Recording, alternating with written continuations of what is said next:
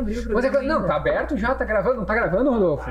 Tá gravando, ó. Tá Depois a gente faz um gravando, olha mix. que beleza. A gente faz um mashup. Papo antes ótimo, a abertura maravilhosa. Rodolfo. Faz a Mas a- abertura. Não, a abertura. Calma, a abertura. Eu que faço a então abertura faça aqui, a entendeu? abertura. Estão por querendo favor. Me atropelar aqui. Não, eu eu tenho, não queria perder a frase de desmotivação. eu tenho um Dá currículo aqui. Ah, é porque Não, é o eu- currículo. por isso que eu tô aqui, tu entendeu? Agora tu pegou o espírito do Entendi. negócio. Entendi. Ele, ele dá o cartão pro convidado, mas na verdade ele quer dar é, tipo, pra galera. Mas eu já faço terapia, desculpe. Entendi. É, ali, ó.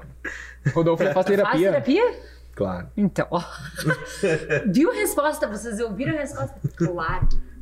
Ó, ó, o Rodolfo não faz terapia também. O homem que não se compreende não compreende a humanidade. Olha ali, ó. Frase linda, gente. Viu? Coloca no quadro lá. Bota. Não, tatua isso. Não. Pelo menos uma camiseta. Quando a gente lançar a linha de camisetas colaborando, essa podia virar uma. Podia virar. E a outra é a expectativa, é a mãe É da a mãe da merda. merda. É, não tem várias. Que, aliás, tem a ver com o teu negócio também, né? Tem muito a ver com experiência. Expectativa Tá, mas tem muito a vamos- com experiência. Vai, apresenta. Mas por que tem que apresentar o convidado? Todo mundo já sabe quem é Will Weber. Não? Brincadeiras à parte, né, Will? Cara, eu tava olhando aqui um pouquinho da tua biografia e, meu, extensa pra. Desculpa a expressão, mas extensa pra cacete, né, cara? Dentro da área do empreendedor- empreendedorismo de experiência, que parece um termo tão complexo, mas que hoje a gente vai, vai passear por ele e vai ver que não é tão, tão fora assim, né? Eu acho que dá pra aplicar ele, vamos dizer assim. Mas antes de tu começar a falar, vou te lá. cortar. e eu vou dar o real motivo do porquê você está aqui. Não é a sua experiência estudando na, na, na, na Universidade da Disney. Não é a sua experiência estudando na Singularity, né? Mega ah, escola de, de, de inovação, tecnologia, mega referência. Não são os 17 grandes projetos aí que tu já participou, já encabeçou. Entre eles, iniciar o mercado de coworking. Pô, iniciar o mercado de coworking, cara.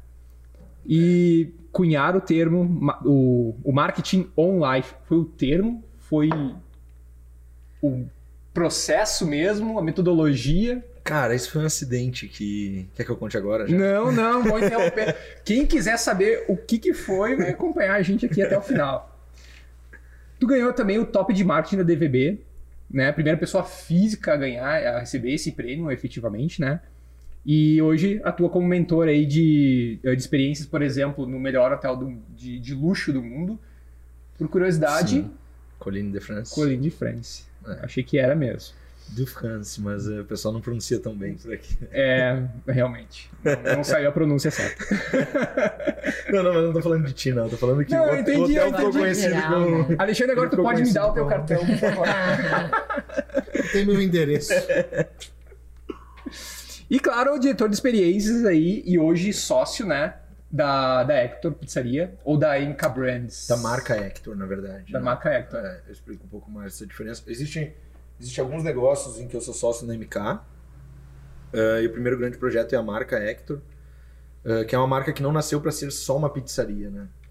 Mas a ideia é ser uma, uma rede franqueável tão forte quanto Marvel, como o Mickey, que vai estar em outros produtos, que vai estar em outras formas, não só em outros restaurantes ou em parques ou em produtos físicos ou em filmes, né? Então ela nasce para ser uma grande franquia e não A pizzaria é Não, um um canal, na verdade, né?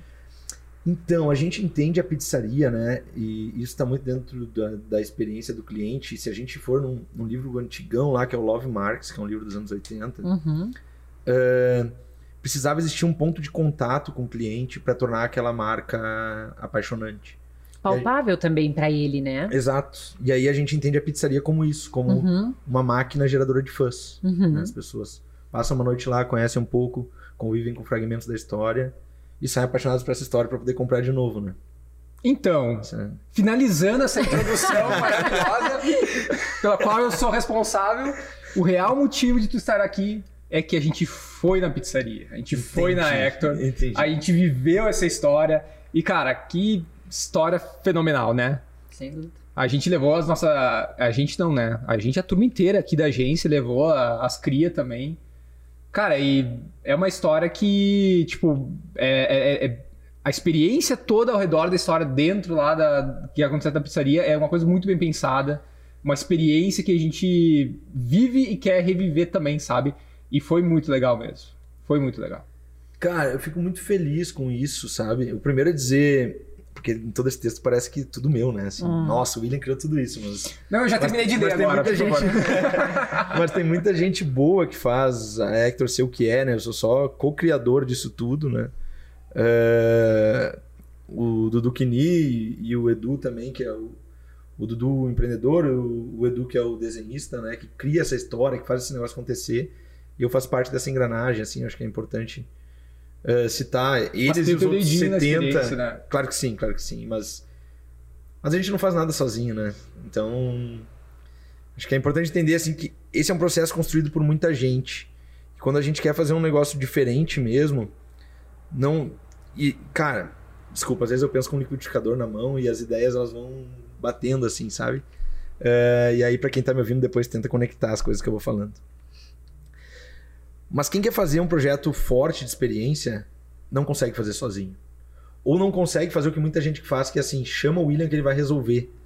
Né? É, que é algo que hoje eu nem faço mais, mas que eu não consigo fazer, porque isso, cara, experiência tem que estar na veia da filosofia da empresa. Tem que ter, né, lá no caso da Hector, né, 70 pessoas no elenco pensando em experiência o tempo todo, pensando em fazer o cliente sair melhor do que ele entrou.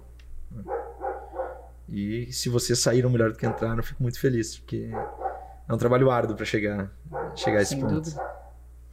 Ô, Rodox, tu tem uma mensagem pro Will sair daqui melhor do que ele entrou hoje, né? E a nossa mensagem Essa é a experiência colaborando. Entendi. Cara, nós temos. E com certeza o pessoal que está nos ouvindo e nos assistindo em casa também. Inclusive, queria dar uma dica assim, ó. Ahn, fiquem relaxados, sentem numa poltrona bem confortável, que essa mensagem é para refletir mesmo. É pra refletir. Essa, essa é legal. Já me escorei aqui na cadeira, já tô, ó. Isso aí é, não, serve para vocês também. Ó, Olha só. Se você quiser, se você se esforçar, se você treinar, se você entrar de cabeça e se você se concentrar, acredite, nada disso garante que algo vai dar certo. Errado não tá. Boa, né? Essa aí. Cara, eu tenho, eu tenho, eu tenho uma história muito boa sobre isso, tá? Vamos pegar essa. Vou puxar essa frase muito boa, assim. E não né? foi Essa- combinado, Essa grande lição de claro. vida, assim. É, Há um tempo atrás, há um tempo atrás, cara, isso deve ter sido em janeiro, há dois meses atrás. É, Eu sou ruim com meses, tanto quanto eu sou com nomes, então. Deve ser há dois meses atrás. Tá melhorando pra ganhar. Já subiu mais Tá, um tá merecendo já, tá merecendo. Eu, eu desci num posto de gasolina, assim, tava, eu tava indo no shopping. é, eu ainda tava morando em Porto Alegre, né? Hoje eu, hoje eu vou a passeio em Porto Alegre. Mas eu desci no posto de gasolina, eu tava no carro da minha esposa, assim, uma, uma boa caminhonete, tava com a minha esposa, tava com meu filho, tava com algumas roupas de marca, assim, quando eu desci. E, e eu achei muito divertido que o frentista olhou pra mim e disse assim: Como é que foi que ele me chamou? Ele me chamou de algo semelhante a magrão, mas. É, Playboy. Sei lá. Playboy. Temos aqui um Playboy. Eu não entendi a referência, prezada audiência. Vai ter que ter um contexto Provavelmente depois. a Simone está me confundindo com alguém que ela conheceu num passado longínquo. Mas aí ele olhou pra mim e disse assim: qual o segredo? Cara, e eu erroneamente olhei pra ele e disse assim: Cara, eu comecei a trabalhar com 14 anos. É, Eu trabalhava muito quando eu tava na época do colégio, eu estudava de manhã, trabalhava de tarde, estudava de noite. E eu me acostumei a trabalhar 16, 17 horas por dia, ou estudar no meio desse tempo, desde os meus 14 anos. Então, se tem um segredo, eu acho que é trabalhar muito. E aí eu fui pra casa, e quando eu cheguei em casa, eu me disse assim: Cara, quão idiota eu fui falando isso pra ele, porque ele provavelmente é uma pessoa um pouco mais humilde, que veio de baixo, e que provavelmente já trabalha às 17 horas, e que provavelmente ele pega ônibus todos os dias. E, e eu fiquei com isso na cabeça e pensei assim: cara, o segredo não é esse. Porque se existe um grande segredo, é tomar todas as atitudes pensando em criar uma boa experiência para outra pessoa. Porque foi quando eu fiz isso que eu tive a virada na minha vida. Eu trabalhei dos 14 aos 23, 24, 5 anos, sem ter nenhum grande ponto, sem ter nenhum grande auge, assim. E, e quando eu entendi isso, né? Quando eu entendi o que realmente significava a palavra amai-vos, né? Amai-vos uns aos outros, né? Ou seja, quando tu ama o outro, tu quer fazer bem pra ele. Então, no momento que tu faz todas as, as atitudes, gerando boas experiências, tu tá fazendo certo. E eu pensei, vou voltar lá pra contar isso pra ele. E voltei três vezes no posto e o cara não encontrei o cara mais. Não faltarão É. oportunidades. Não, mas eu vou voltar mais algumas vezes. É, né? não É. faltarão oportunidades. Will, mas se- será que o segredo que é pra uma pessoa é pra outra? Porque eu vivo isso muito no meu cotidiano, tá? E, eu percebo que às vezes as histórias elas são muito diferentes. É, e, e sim, eu acho que, que tem muita relação com isso. O impacto que causa na vida de alguém é o segredo. Uhum. Mas essa relação com a experiência tem muito a ver com a tua história.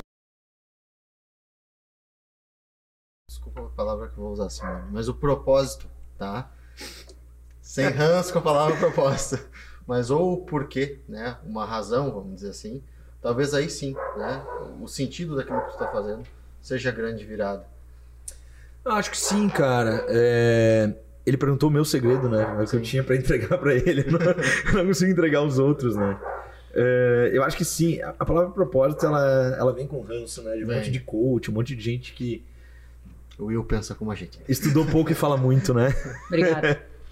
É, Mas, cara, eu chamo isso de magia, tá? No meu livro lá. é, Eu digo que a primeira coisa tu tem que entender o que, que te faz mágico. E a Hector, né? A gente tem uma frase lá que é, que é genial, que é uma frase do Edu pra mim, que é que a sua magia enriqueça o mundo. E eu acho que é isso, cara. Eu chamo de magia que assim, tem que encontrar o que te faz mágico, o que te dá brilho nos olhos. Porque no momento que, que você começa a ter brilho nos olhos, as pessoas começam a gostar de ti também, né? Quem não gosta de alguém apaixonado com brilho nos olhos. E, e acho que é isso, cara. Legal. Conta um pouco pra gente como é que foi esse momento da virada ali que tu falou, né? Tipo, poxa, tu tava lá ralando, trabalhando, trabalhando, trabalhando, e daqui a pouco o que aconteceu? Assim, te, te brilhou um caminho, te apareceu uma oportunidade, deu sorte. O que, que aconteceu? Cara, deixa eu pensar aqui pra, pra organizar bem as ideias. Eu, eu trabalhava num grupo de concessionárias, eh, esse era 2008, eu acho. E eu tinha ganho o primeiro Top ADVB lá na época, tinha ganho alguns prêmios de Top Ser Humano. E tinha sido indicado ao prêmio, ao prêmio Peter Drucker, que na época era o prêmio de melhor gestor de marketing do Brasil e tal. É, e, cara, eu tinha 23 anos e na minha cabeça, nossa, eu sou o melhor do Fodão. mundo. É isso aí, eu sou o Mas, Bambam. mas o que, que tu tinha feito pra chegar nesse já nesse reconhecimento, nesse nível de reconhecimento? Cara, na verdade, eu tive algumas oportunidades, assim, porque eu, eu fiz técnico em publicidade, depois fui pra faculdade fazer administração com ênfase em marketing. É, E eu trabalhava, era meio assistente de marketing e o meu diretor pediu demissão. E só tinha eu no cargo que conhecia o assunto, sabe? Aí, pô, tinha eu, né? Paciência, então eu vou assumir. Então eu assumi, assim, meio que Te interinamente. deram eu essa fiquei- oportunidade É. de assumir. Aí fiquei meio interinamente, assim, até na minha palestra eu conto que não vai sobrar tempo para contar tudo. Mais um É, motivo pra tu voltar, né? Pode ser, pode ser, vamos lá. Então, a próxima eu venho e conto como nasceu o Marketing on Life. Mas então, nesse momento, assumindo o departamento, podendo tomar estratégias, claro que com toda a sorte da grande verba que a empresa tinha, né, de toda a equipe que tinha, das agências que tinham na época, Tu né? pode falar da empresa que era? ah, que Claro, é um você- grupo que não existe mais, é Metrovel, depois foi adquirido pelo grupo Subra. Sim, que é de veículos, né? Isso, isso. Automotivo. Era uma concessionária Volkswagen. É, e eu participei, assim, bem, bem fortemente de um case que, que levou a Metrovel de terceiro lugar em vendas para primeiro lugar. E a gente resolveu, a agência encheu o saco, assim, ah, vamos escrever isso num case e tal. E aí quando eu parei para contar tudo, assim, é muito engraçado, porque às vezes a gente vai fazendo as coisas no dia a dia, e eu tenho certeza que todo empreendedor acaba vivendo isso, porque faz um monte de coisa, não se dá conta do que fez, e eu indico que todo mundo escreva o seu case do ano, assim, porque quando para pra escrever, diz, cara, mas eu fiz tudo isso. Mas eu coloquei tudo isso numa linha, olha, olha o que aconteceu. E, cara, tinha um, um processo muito robusto, assim, claro.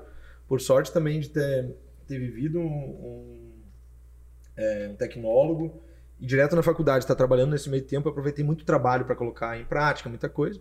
E aquilo, claro, rendeu, rendeu bons frutos, né? Tu aplicou um processo, na verdade, ali, né? Tu vai Sim. ver, tem um, um processo Cara, pensado, aplicado. Toda a faculdade de administração, basicamente, foi aplicada, né? Então, funciona. Então a Aí- aí teoria prova dá certo, funciona, é. Não é baboseira, né? É, E aí eu pedi demissão, né? Fiz a coisa mais inteligente que eu podia fazer. Pedi demissão, eu não tinha. Cara, olha, olha a minha cabeça como eu era inteligente, né? Como quando, quando a gente é jovem, a gente entende que é mais forte que o mundo, né? E eu tinha 20 mil reais. E aí pedi, pai, me ajuda pra eu abrir uma empresa? Ele, claro. Ele ligou pro banco e disse pro gerente do banco: Ó, eu assino de fiador, ele pode pegar um empréstimo aí. Aí foi. Meu pai, eu consegui pegar mais 25 mil de empréstimo. E abri um coworking. Já tinha um modelo de coworking na cabeça, assim, de como é que poderia funcionar, como referência. Ou é algo que, tipo, cara, eu vou abrir Cara, e vamos ver o que em acontece. 2009, eu, eu entendia que o mercado de, de publicidade começava a fracassar no país, assim, pelo modelo de, de formato que existia no passado. E o que eu queria fazer, na verdade, era criar um ambiente onde várias pessoas poderiam trabalhar como freelancers e entregar projetos juntos. E eu pensei, cara, é isso que eu quero fazer. Fui conversar com um amigo meu que, que era muito bom nisso, que, que dava aula na SPM na época. E eu disse, cara, isso, isso vai ser muito genial. E a gente chamava de Conectos. né? Aí tá, beleza, tudo certo. E eu fui. Pra abrir esse, esse negócio, a gente foi fazer uma, uma viagem pela América Latina, entender um pouquinho de como funcionava o ambiente criativo na América Latina. Assim. Então fui para as grandes agências da Argentina, que são as mais fortes que a gente tinha, conheci as de São Paulo. Eles eram muito fortes, né, na coisa- propaganda. Não sei como é que é hoje, Nossa, mas cara, época... é, é um ambiente que eu não referência. vivo. Vocês vivem muito mais que eu, né? Eu não, eu não vivo tanto assim. É, Mas e aí, eu tava lá na Argentina, meu sócio não tinha chego ainda, meu sócio da época, o Marcelo Aimi. E eu lembro que eu pedi pra usar a internet do hotel, não tinha, e o cara disse: por que não vai no escritório novo que abriu aqui do lado? E aí, quando eu entrei dentro do escritório, era um coworking.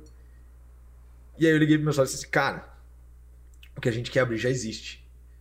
E o nome é coworking. E aí a gente meio terminou as pressas, as coisas lá na Argentina e veio pra cá pra abrir. A gente fez acho que umas quatro ou cinco reuniões lá, fez uma parceria com uma escola de publicidade argentina, trouxe ela pra cá, underground na época.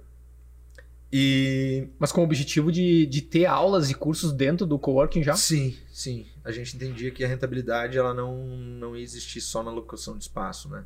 Precisava criar eventos, precisava criar um ambiente cultural.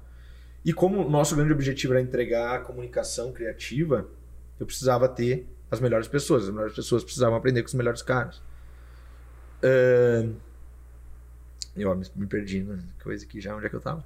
Eu fiz um favor de te confundir Muito também. obrigado, cara. Foi muito legal isso. Mas tu subiu mais um pouquinho agora. tá? Mas Voltou Ah, pro Brasil. Voltei pro Brasil, vamos abrir o coworking, beleza? A gente, cara, começou a sair notícia nossa, assim, porque a gente começou a falar com as pessoas, o pessoal queria saber o que era. De repente, uma menina em São Paulo tava abrindo, chamava Ponto de Contato, e aí foi meio concomitante, assim, abriu São Paulo e nós junto.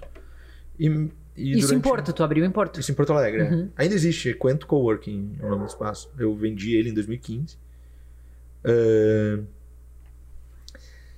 E aí a gente abriu junto, cara, foi um momento assim, a gente precisava ensinar pro brasileiro o que era um coworking.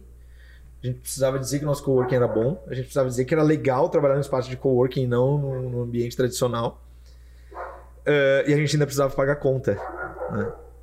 E aí a gente quebrou muito rápido. A gente quebrou. Sim, de educar o mercado sobre o produto e tu não tinha verba pra investir nisso, né? Tu tinha verba, na verdade, pra fazer o negócio 45 girar, mil né? reais a gente gastou 38 na reforma da casa. claro, não é o dinheiro de hoje, mas. Sim. Mas é dinheiro, né? Sobrou nada. O aluguel era 3 mil, em dois meses acabou. É, e aí. Mas quebrou, quebrou mesmo. Tiveram que fechar. Não, não Na fechamos. Cara, aí toda a redução, diminuiu o que dá, diminuiu não sei o quê. E eu tinha começado a estudar um pouco sobre Disney, né? E aí, na época, eu era, é, eu tava casando, Na época, eu, eu- por alguma razão, eu tinha ganho uma viagem para ir para Disney.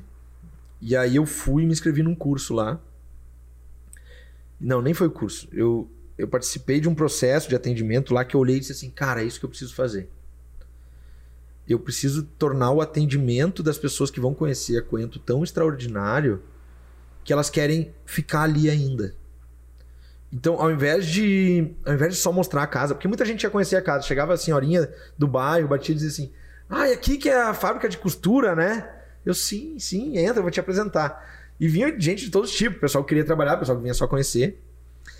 E aí a gente criou um, um processo de experiência mesmo, assim, desde a entrada, da história que contava para as pessoas, do cheiro na sala de reuniões, onde é que parava no ponto.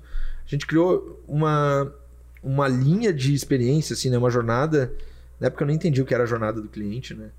Mas a gente criou uma jornada espetacular. O cara saía comendo um negócio e tal. De uma maneira intuitiva. Cara, eu tinha visto nos Estados Unidos isso e pensei, vou fazer parecido. Tinha um pouco de coisa que eu já tinha estudado, né? Tinha um pouco de livro, tinha, tinha feito duas faculdades, né? É, mas foi muito intuitivo. Mas com a cabeça assim, ó, cara, eu preciso fazer com que as pessoas que saiam daqui saiam muito felizes, sabe? Eu preciso fazer com que as pessoas assim, cara, mesmo que eu não alugue o espaço da Coento, foi muito bom ter ido lá conhecer. E aí virou. E aí em 60 dias a gente lotou o espaço, começou a lotar evento. E aí conseguiu começar a pagar conta. E aconteceu o que vocês tinham como objetivo, que era ter os profissionais criativos trabalhando e em- de forma eh, conjunta, ou aconteceu outra coisa que vocês nem imaginavam? Cara, aconteceu muitas coisas, né? É, eu, eu costumo dizer que a gente planeja para saber quando a gente sai da rota e não para manter uma rota, né? E eu saí da rota muitas vezes. Muitas empresas nasceram lá. Né? A gente montou uma startup que depois foi vendida, chamada Ludus, que era uma startup de jogos de esporte, com um time de, de TI que tinha lá, eh, com um pouco do time criativo que nós tínhamos, com outro cara que entrou e fez outra coisa. Depois a gente ajudou numa startup também de educação para medicina à distância, eh, que foi a IBM Academy, que surgiu lá dentro também. E acabou que assim, depois de uns dois Era anos uma de cowork- incubadora também, né? E, De certa forma, né? Pela estrutura, assim. quase que intuitivamente, assim, Uhum. né? Não, não que tivesse sido planejado ou que tivesse Mas dinheiro para acabou incubar. acontecendo, Acabou sim. né? Aham. E aí a gente começou a entregar muito trabalho de, de comunicação, né? Eu, como, por eu ter vindo do mercado, tinha know-how, muita gente ainda me chamava para dar consultoria. Aí eu, uma hora eu olhei assim e disse assim, cara, eu já tenho um time aqui de gente que entrega conteúdo, que faz uma publicidade de um jeito diferente do que a gente fazia tradicionalmente. E, e aí acabou que um tempo trabalharam esses freelas e depois acabou virando uma agência, né, chamada NIA. A NIA nasceu com o conceito de tornar as pessoas próximas, né? Então era near, né? É, por isso NIA e com H no final de humans, né? Próximo dos humanos. Essa, esse era o nosso conceito, assim. E acabou que aquela agência nasceu e, e cresceu, e uma hora ela teve que sair do coworking, e uma hora eu fiquei com as duas empresas, eu tive que vender uma para conseguir gerenciar as duas. E, e esse foi o caminho, assim, sabe? E foi aí na NIA que aconteceu a criação do Marketing Life, né? Porque era 2014, talvez 2015. E o mercado estava habituado ainda a fazer anúncio, mas existia um digital. E o que, que eu penso, tá? Isso tem muito a ver com experiência também. A comunicação, a comunicação que, que eu vivia, né, lá da eh, que eu estudei na faculdade, das agências que eu contratei, trabalhei com, com grandes agências, eh, o grupo Competence, que hoje não se chama mais Competence, mas G5 do João, eh, meu amigo e, e parceiro, assim, a gente troca muita ideia. Com a Matriz, na época, que era uma grande agência que atendia o Zafari. É, que mais?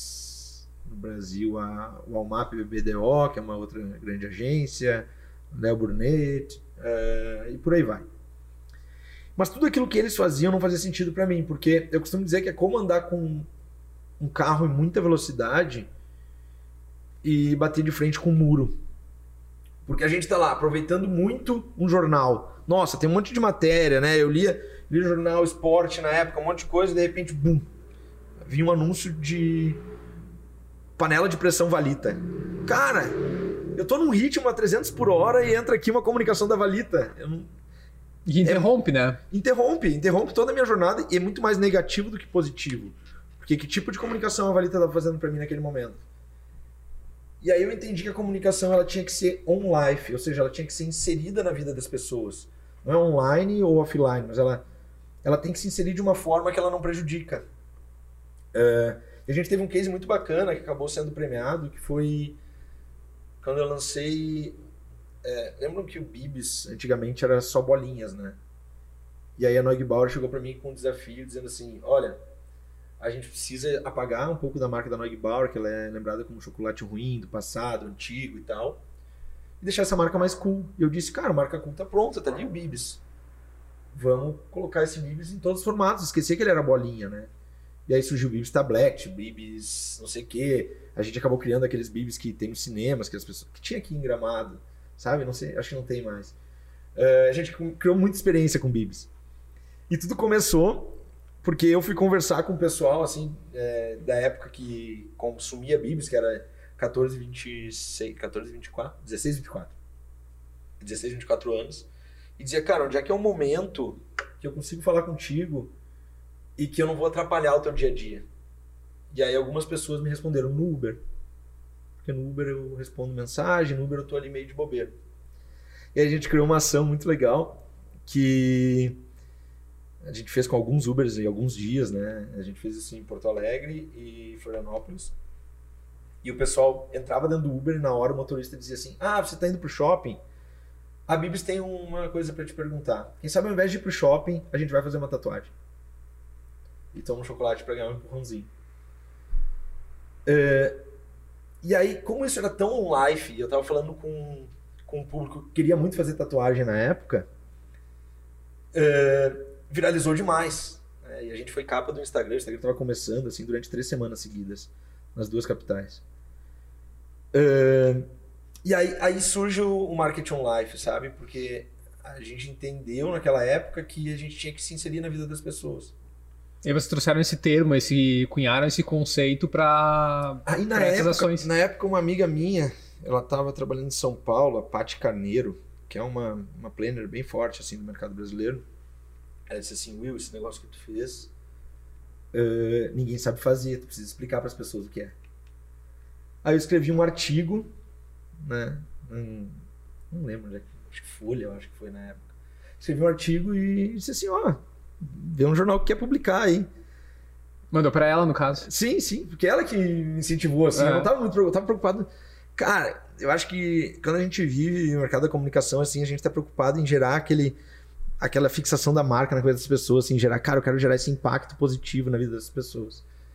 E era essa a minha preocupação, cara, se, se o pessoal ia ler, se ia chamar, se ia dizer marketing on life ou não.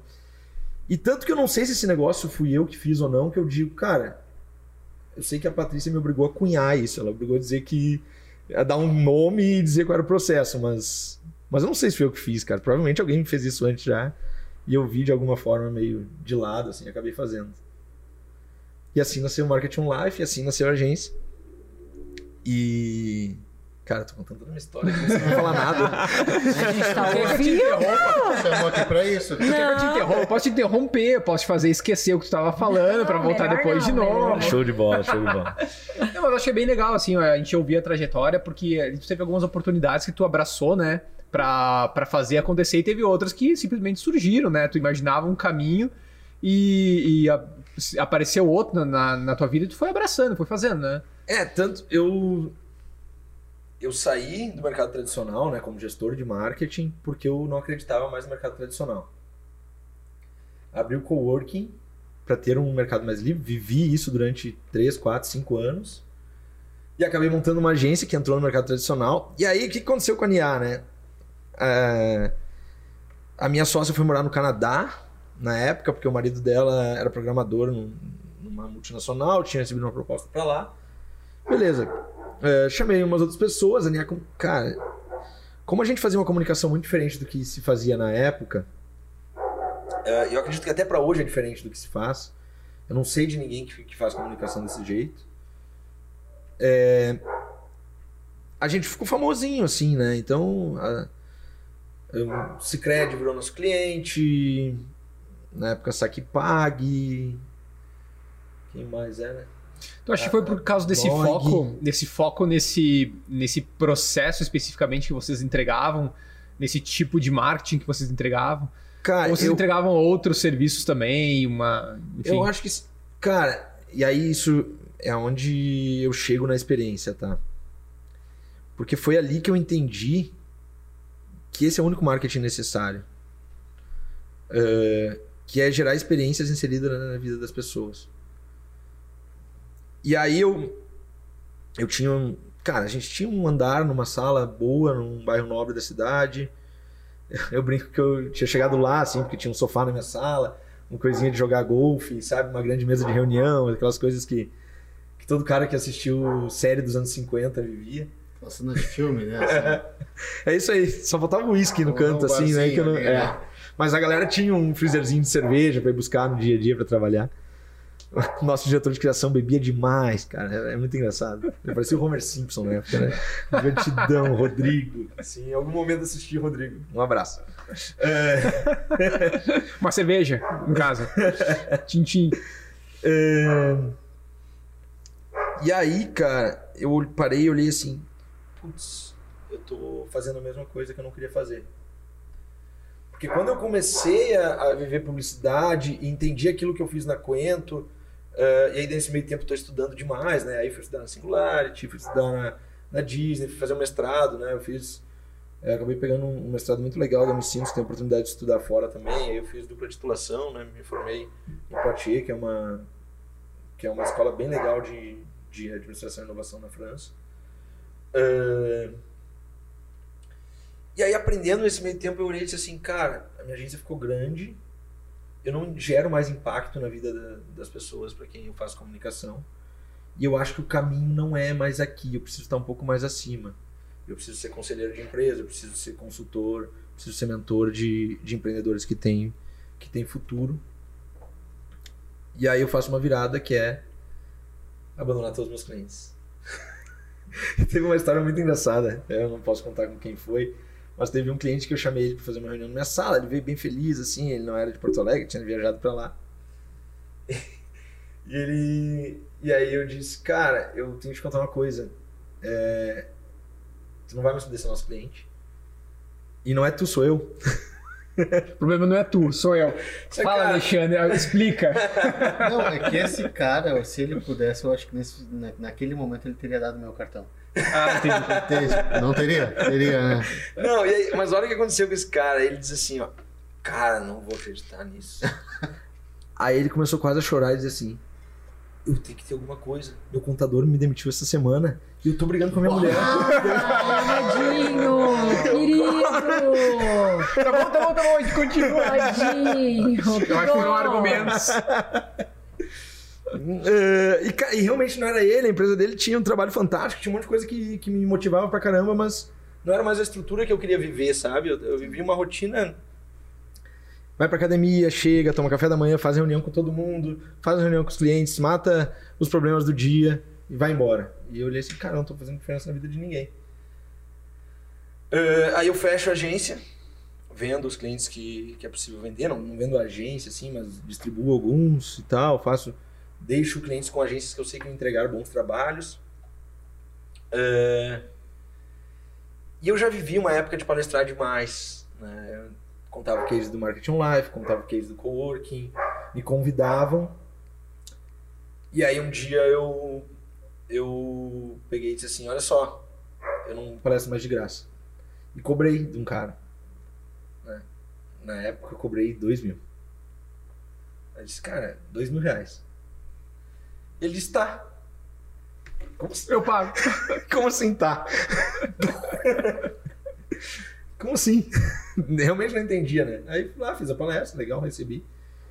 Quando ele me depositou, eu lembro que eu tava em Santa Catarina, é, é, num, num imóvel nosso lá, e eu faço uma reunião online com ele, pra ele me dar o feedback de como foi, me entregou. Eu sempre pedia muito isso, a pesquisa de como tinha sido e tal. E aí no final ele diz assim, William, queria te contar. Eu pagaria seis. Aí Eita, tem um mercado aí. E aí, quando eu entendo que tem um mercado, eu digo, cara, eu não posso mais ser um amador. Aí parei de dar palestra. Primeira coisa, fui pra fonoaudióloga, aprendi a falar, eu tenho língua presa, então eu tenho muita dificuldade para falar o tu. É o tu, deve sair no microfone aqui que faz tu, tu, tu. É, Tá com meio com um sopro, vamos dizer assim. é, é. E aí, pô, preciso melhorar isso, vou ser profissional, né? Aí eu olhei, pô, tá, beleza, eu tô. consigo falar, as pessoas me entendem, eu falo horas sem cansar. Aprendi a cuidar da minha voz. Só que meu conteúdo é raso. Aí eu pensei, para aí, eu preciso agora decidir qual que é meu norte. E aí, pra decidir meu norte, eu olhei pra tudo que eu vivi no passado. né? Eu entendi, cara, todas as vezes que eu tive sucesso, foi criando boas experiências para as pessoas. Foi gerando transformação através das experiências que elas viviam. E aí eu fiz um apanhado, estudei um pouco mais. né? Na época, assim, eu tinha descoberto um livro muito massa, que foi o João, dono da Compass, o João Sati, que me indicou, que foi o Primal Branding, que é um livro que até hoje não traduziram para o português, é uma lástima, assim. Vários influenciadores digitais já traduziram Falam, ele no é. Tá quase no É nível aí. do propósito Tá- já. tá quase no nível do propósito. É, Da bolha, lógico, né? A gente tá falando de uma bolha, é óbvio. Mas. É, mas o, o Primal Branding é um livro genial, assim, eu, eu vou dizer que é até perigoso dizer o que eu vou dizer, mas os dois livros que eu aprendi muito, os dois seguem a mesma teoria, é Primal Branding e Mein Kampf do Hitler. Porque os dois seguem exatamente a mesma teoria, né? um aplicado na prática e o outro na teoria. Claro, o Hitler com todas as suas coisas péssimas, horríveis e tudo que ele, que ele fez lá, mas, mas deu certo, né? É, e aí começa a encaixar isso com Disney, olha, calma, mas tudo fala da mesma coisa, né? E, e não é sobre customer success ou sobre customer centric ou customer experience ou todo esse, esse, esse monte de termo que hoje está muito em alta, assim. Ah, mas é sobre entender que aquela organização nasce né, para fazer com que todos em volta dela tenham boas experiências. Então eu tenho que me preocupar com o meu fornecedor, que ele tenha uma boa experiência comigo. Eu tenho que me preocupar com quem trabalha comigo, que ele tenha uma boa experiência. Eu tenho que me preocupar com os meus clientes, óbvio. E quem lembra da, da boa experiência do concorrente? Né? Cara, eu tenho que ter um bom um concorrente que tenha uma boa experiência comigo, senão não aguenta viver no mercado. Quando eu trabalhava lá no mercado de, de veículos, era horrível ir para uma reunião porque um queria matar o outro. Sabe? E era, e era carniceiro aquilo, não era, não era Só- prazeroso, não era saudável, não era gostoso de estar naquele mercado. Todo mundo dizia, não vejo a hora de me aposentar. E no momento que tu cria uma, uma empresa que vai gerar boas experiências para as pessoas, tu não tá na hora de se aposentar. Tu não quer sair de lá. Né? A, a nossa equipe lá da Hector, o cara trabalha seis dias por semana e na folga dele, sabe onde é que ele vai? Ele vai jantar na Hector. Porque é bom estar lá. né? E aí a gente criou um lugar onde as pessoas são mais felizes do é, são, São mais felizes, felizes depois ali, que elas né, saem. realmente. São muito felizes ali dentro, é. Acho que isso é o, o, o importante desse negócio de experiência. Só eu que tô falando de novo, gente. Essa é a ideia. Essa é a ideia. É que a gente falar aqui já, já cansamos de falar. Estamos cansados de falar já. Não, brincadeira. Não, mas acho que é, bem, é, é porque é, é bem interessante realmente a tua história, né, cara? Porque eu achei. Como é que tu chega nesse, nesse, nesse ponto do, da experiência efetivamente, né? Tipo, ah, não foi do nada, não foi porque tu, sei lá, fez um, um curso especificamente e tu chegou lá. Tu teve todo, todo um passado ali que te levou a chegar nesse, nesse ponto, né? Gui, até isso nem existe, né? É, se for pensar assim, cara, qual que é o curso de uma empresa de experiência? Não tem isso, cara. É, eu diria que assim, eu tive grandes conteúdos que me inspiraram, né? É, o Main Camp, que eu li antes do Primal Brand, eu li o Primal Brand em 2006, né? E, e o Main Camp eu tinha lido no início da faculdade, assim, eu tinha muita curiosidade para saber como que se liderava daquele jeito, né? Tinha aquele livro que todo mundo deve ter assistido na faculdade de. Cara, eu acho que psicologia, publicidade administração, que é aquele A Onda, sabe? Eh, e que fala de, de toda essa técnica, né? Eu tinha muita curiosidade de como criar marcas que são ondas. Love Marks, que é um, um- um livro sensacional. Eh, a própria publicidade, administração. Uma pitadinha de inovação. E aí, cara, tem Pra mim, o grande pai da experiência é a filosofia. E eu descobri isso muito depois. Eu estudava filosofia de uma forma muito errada, assim, sabe? Quase autoajuda. E foi depois quando eu decidi fazer uma pós-graduação em filosofia que eu entendi assim, cara, tava tudo escrito lá atrás. Até cito, o Orisvaldo foi um professor meu na época da faculdade, e eu era muito moderninho na faculdade, né? Já tinha case legal, já funcionava algumas coisas. Aí o cara dizia, ah, tem que ler Karl Marx. Eu dizia, não, não, não, não, não, não, não, tem que ler Kotler 4.0, sabe? E ele Olha pra assim- frente. Ele olhava pra mim e dizia assim, Weber, Weber, fique com os clássicos, Weber. E eu nunca me esqueci daquilo, cara, porque eu não, realmente não queria os clássicos, eu ficava com muita raiva, sabe? Dizia, é o professor ultrapassado e não sei o que mais. Como se já tivesse morrido aquela ideia. Aham. né? Aquele... E eu fui entender, cara, tava tudo na filosofia. E aí tem, tem um, um termo da filosofia, né, que, que é bárbaro pra mim, que é. Olha, olha o que isso ensina sobre experiência, tá? É, nenhum homem se banha no mesmo rio por duas vezes. Cara, essa frase é tão simples e, e muito complexa. Se a gente olhar ela de uma forma de empreendedorismo e experiência, olha só. No momento que eu, que eu não conheço um lugar, eu tenho uma expectativa, com uma expectativa antes de entrar no rio. né? E, e se eu já entrei naquele lugar, é, essa expectativa foi suprida ou não? Beleza, se ela foi suprida, eu tive uma boa experiência. Só que quando eu vou entrar nesse rio de novo, ele não pode estar exatamente igual.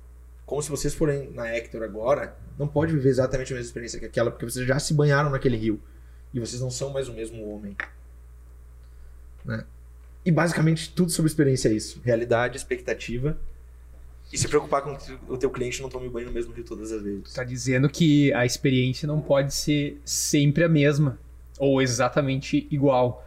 Ou seja, eu não vou implementar ali uma, um penso ali de, de, né, de um grupo de momentos que vão se transformar nessa experiência e só repetir ela durante o resto da minha vida. Não, cara. é- Criar experiência é entender que, que a tua organização nasce para ser orgânica, né?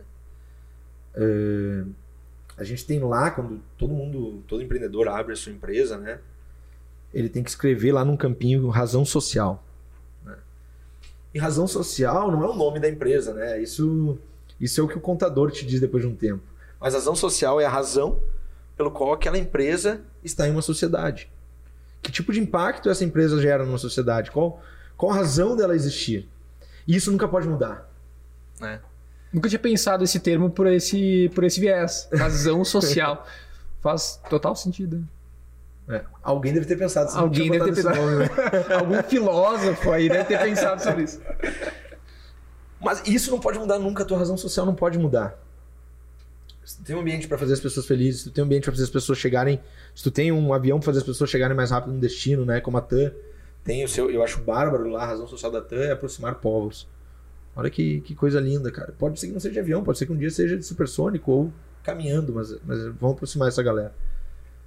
Então, isso você não muda jamais. Agora, a forma como entrega isso tem que mudar todo dia. Porque o teu cliente, depois que tomou banho no rio, é outra pessoa.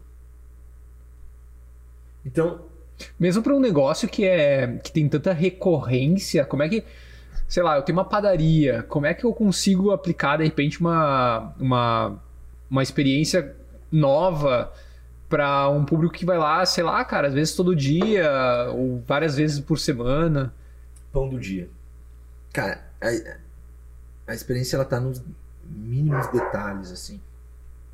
Isso, isso eu acho que, não quero te interromper, mas eu acho que as pessoas, de uma forma geral, a gente falou sobre isso com o Estevão também, né?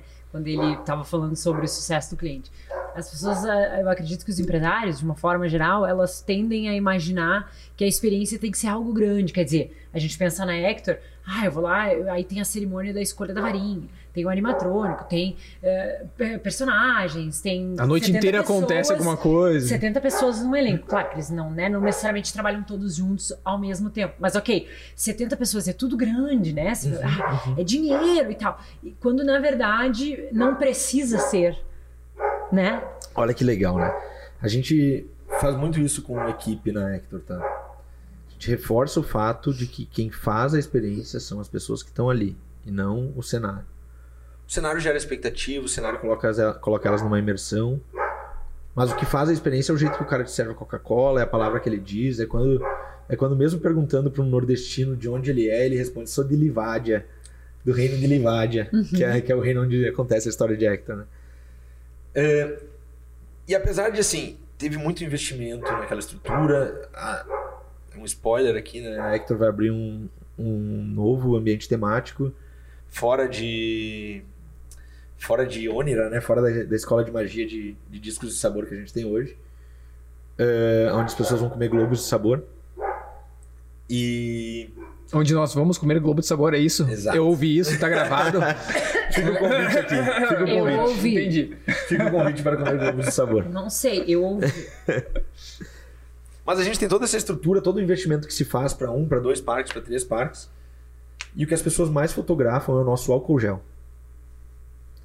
Porque é um pote de álcool gel simples, só que ao invés de estar escrito álcool gel, está escrito gel limpa tudo. Pode conter muco de lesma gigante e baba de urso ogro. Cara, esse detalhe não custa nada. Todo restaurante é obrigado a botar um álcool gel em cima da mesa. Lembra do Amaivos?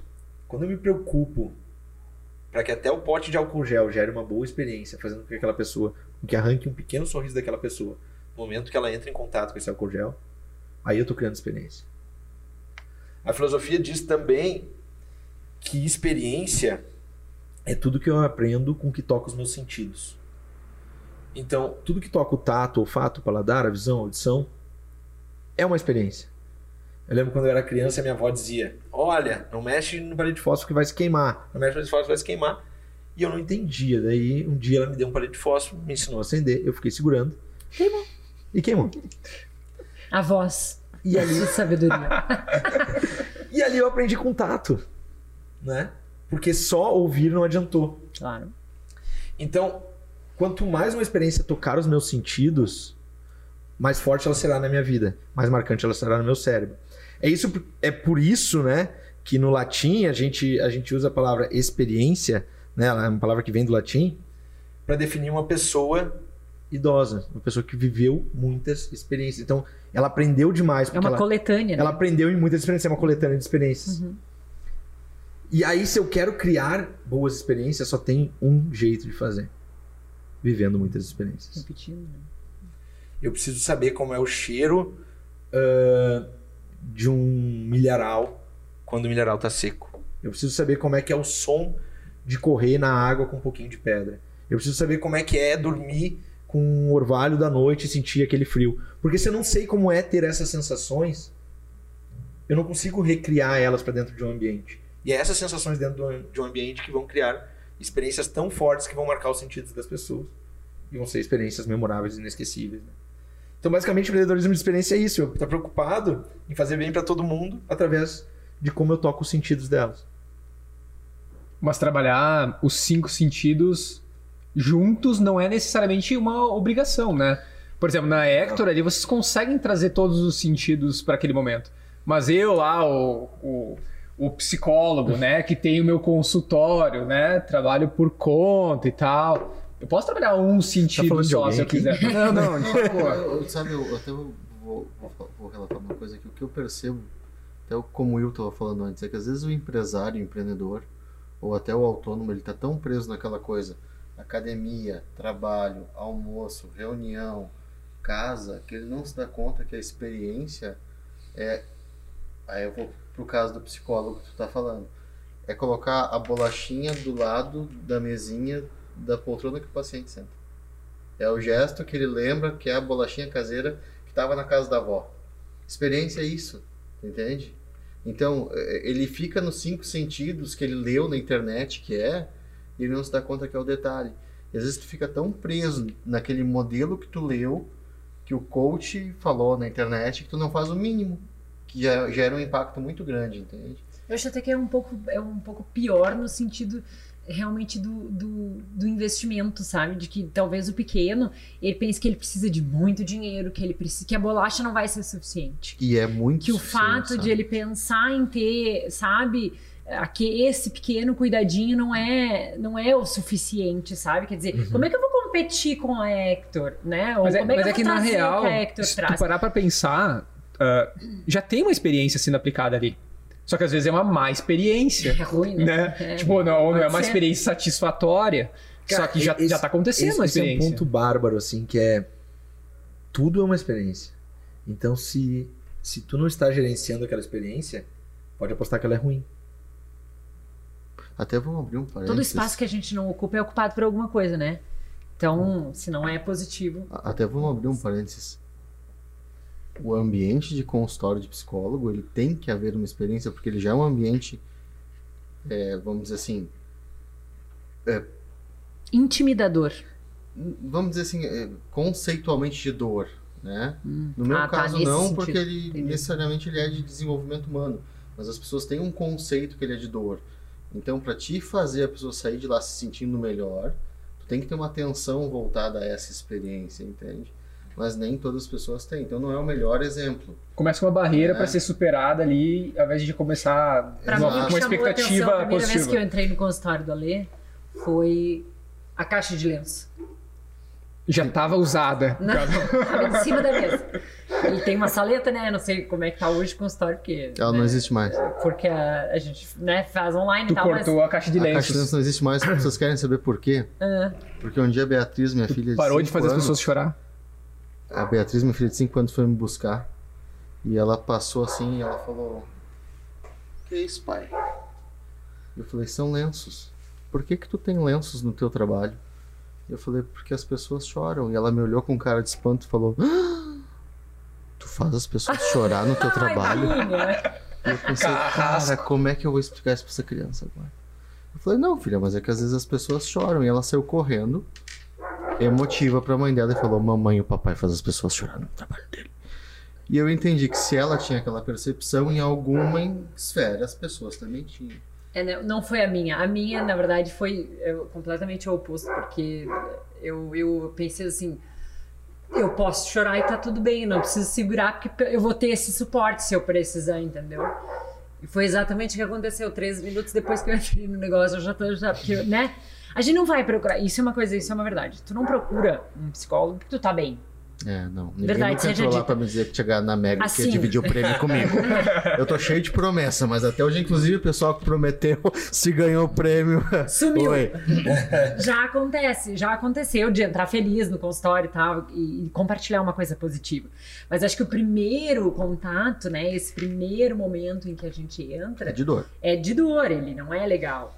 Mas aí a gente tá falando de uma gestão estratégica da experiência, porque uma coisa é tu ter a experiência ali, ou tu pensar a experiência, tipo, ah, vou botar o lenço para que a pessoa se sinta incomodada, ela tenha ali e faça uso. Agora, estrategicamente, talvez tu pens- pensasse diferente, né? Olha, se eu botar o lenço, talvez eu vou estar intimidando, ou eu vou estar sendo. ah, vou estar me apresentando de uma forma empática. Então aí tu começa a tomar, acho, pequenas decisões que vão influenciar na, na experiência global, vamos dizer assim, né? O que, que eu acredito? Eu acho que o. Existe, existe uma, uma teoria que é- são seis passos, né? Os primeiros seis passos que eu dou no ambiente definem como eu vou me sentir nele. É, isso funciona muito para varejo, né? Se, por exemplo, eu vendo mochilas e o cliente entrou numa loja de sapato, ele não viu uma mochila nos primeiros seis passos, muito raramente ele vai comprar uma mochila dentro dessa loja. Porque ele não conseguiu projetar na cabeça dele a experiência de compra daquela mochila. E se nos primeiros seis passos eu entro num consultório e vejo uma caixa, uma caixa de lenço, eu projeto na minha cabeça que eu vou chorar, ou seja, eu estou induzindo o cara a chorar. Porque eu estou dizendo, pode chorar aqui que tá tudo bem, todo mundo chora mesmo. Né? E talvez Isso talvez acontece aqui, fosse, fosse né? alguém que nem, nem quisesse chorar naquele momento. Né? É, não foi a minha experiência, mas eu concordo que pode acontecer mesmo, eu concordo. Mas Por que tu entrou é correndo aqui hoje quando tu bateu na porta? Aqui? Te abri a porta, tu entrou correndo, cara. Deu uns 20 passos ali, já Tá perdi. analisando o convidado. Não, ah, de não, forma ao vivo, alguma. tipo, ao vivo não, em tempo real. Em tempo real. Fica à vontade, fica à vontade pra analisar. Fica à vontade. Cara, eu eu, teria bem interessante essa eu penso o caminho e falo mais rápido do que eu vivo. Mas é. Mas eu, eu acho que é isso, isso. sabe? Eu acho que a experiência ela pode estar em qualquer lugar, só que as pessoas têm que descomplicar um pouco isso, não é, Will? Muito, cara, muito. É... Não é que ela pode estar, ela está, né? A gente Sim, vive ela- experiência o tempo todo aqui, né? E por mais que isso não seja controlado, é, o que, que eu tô vivendo? Audição, eu tô ouvindo vocês, tô ouvindo um pouco de, de som que tem de fora. É, eu tenho tato, onde eu tô tocando, onde eu tô sentado, se a cadeira é confortável ou não é. Tenho a visão, né? Ver vocês, ver a luz da TV, ver a luz aqui de cima. Tenho. Cara, por mais que seja o do ca- o café, que é um sabor que eu tô acostumado, isso aqui tá criando uma experiência pra mim, porque as minhas papilas gustativas estão gerando memórias que eu tenho e com isso estou vivendo uma experiência. Posso estar lembrando do café da minha avó e falando com vocês. E assim, desmistificar isso é querer controlar de uma forma tão simples. Né? Se, por exemplo, eu quero ter um restaurante que lembra comida de vó. Tem que ter o cheirinho do café depois do, do almoço. Talvez não basta só eu fazer a comida da avó. Por exemplo, a receita da minha avó, eu vou botar lá no restaurante e isso vai se transformar. E aí, imagina, eu ponho a receita da minha avó, né? Ah, deixa eu pensar uma receita aqui. Minha avó fazia panqueca. Faz ainda, minha avó faz. Acho que não faz porque ela nunca me convidou, né? Então. Ô, vó. Ela comprava da, do é, restaurante ali. Tem que agradecer demais a minha avó, porque o meu pai e minha mãe trabalhavam bastante e a minha avó me ensinou a cozinhar com seis anos. Então, desde os seis anos eu A voz, eu já te falei, é um troço é. que não é. A mesma que queimou meu dedo com fósforo. É o avanço é. da humanidade, sem dúvida. e, e aí ela fazia uma boa panqueca. Então, comida de, a panqueca da minha avó me lembra muito minha avó, era maravilhosa e tal, aquela coisa. Uh, só que imagina se eu pego essa panqueca e coloco num prato quadrado preto em cima de uma mesa neon. Cara, aquilo nunca vai me remeter a comida de vó. Porque a minha visão tá diferente da, do paladar que eu vou ter. Então tem que colocar num pratinho antigo, né? Uh, numa mesa que talvez fosse de fórmica, como era mesmo dos avós antigamente. Uh, num lustre que não pode ser um lustre moderno. E a música que pode estar tá tocando não pode ser. Bolero, bolero. É. no, caso, no caso, a minha avó é alemã, no caso da minha avó é bandinha. Bandinha. Tá é. Então ia estar tá tocando lá. uh, eu, eu criando esse clima, eu não posso, claro que eu posso. Tem gente que dá certo fazendo esquizofrenias, assim. Mas a tendência de que eu vou criar experiências muito melhores. Fazendo esquizofrenia. Gostei do Mas em, em, uh, em, design de marcas, né? Em, em, projetos de branding, a gente tem as esquizo, esquizofrenias de marca, né? E uma delas é justamente essa, assim, quando tu quer fazer várias coisas ao mesmo tempo e tu não consegue ter um foco em nada, né? Uhum. Então, tipo, tu não sabe o que aquilo significa, efetivamente. Interfere em toda a experiência, né? Eu lembrei de esquizofrenia que eu disse. Uma vez eu estava conversando com uma amiga assim que tem uma loja. E eles falaram: o problema da sua loja é que teu público é esquizofrênico. É. Esquizofrênico. Cara. Ô, Rodolfo, tu, tu tem um. Foi uma ofensa no papo pra ela, né? E eu quis dizer assim: tu não gerencia teu público. Ele é estranho. E imagina, uh, num restaurante com estilo de vó, como a gente está falando, comida de vó, toda característica de vó eu eu receber pessoas que foram maltratadas por suas famílias, elas não vão gostar daquele restaurante. Claro que não. Então não faz sentido eu vender para essa pessoa. Quanto mais homogêneo, né? Quanto mais ou, não, quanto mais heterogêneo, né? Diferente heterogêneo. ou igual? Não, igual. Igual é homogêneo. Uhum. Igual é homogêneo? Uhum. Ah, tá, faz sentido. Fez todo sentido agora. Então, igual é homogêneo, né? Quanto mais homogêneo for o público, eu tinha acertado na primeira. Quanto mais homogêneo for o público, mais fácil eu controlar essa experiência. Porque eu sei que elas, aquelas pessoas gostam, eu sei o que elas querem. Né? Lembra que eu falei lá do case lá da Neugbauer, lá no passado? Cara, 16, 24 anos. Eu fui conversar com as pessoas e eu sabia o que elas queriam, eu sabia aonde elas queriam ouvir, eu sabia o que, que elas queriam ganhar, eu sabia como elas queriam ganhar. E aí é muito mais fácil. Muito mais fácil gerenciar uma experiência no momento que eu controlo as pessoas. E vou aproveitar aqui, já que eu tô falando um monte assim, para entregar um segredo é, que é storytelling. O grande segredo de uma boa experiência é fazer com que a história desse negócio, a narrativa, seja um fio condutor de todos os pontos de contato com o cliente. Então eu conto uma história, a nova história da Hector vai ser sobre saudade. Você sabe, né? Spoiler disso, mas, mas a nova história da Hector é sobre saudade. Eu preciso ter frases que fortalecem a saudade. Eu preciso ter uh, sabores que fortalecem a saudade. Eu preciso ter lugares e pessoas tendo saudade para que outras pessoas com saudade comecem a gostar daquele lugar. E aí as pessoas dizem: Nossa, mas é muito difícil eu fazer isso. Cara, é difícil se você tentar fechar demais esse público. Agora, se eu pegar e disser assim: Eu vou falar com pessoas que sentem saudade Quantas pessoas sentem saudade? Todo mundo. Todo mundo sente uma saudade de alguma coisa.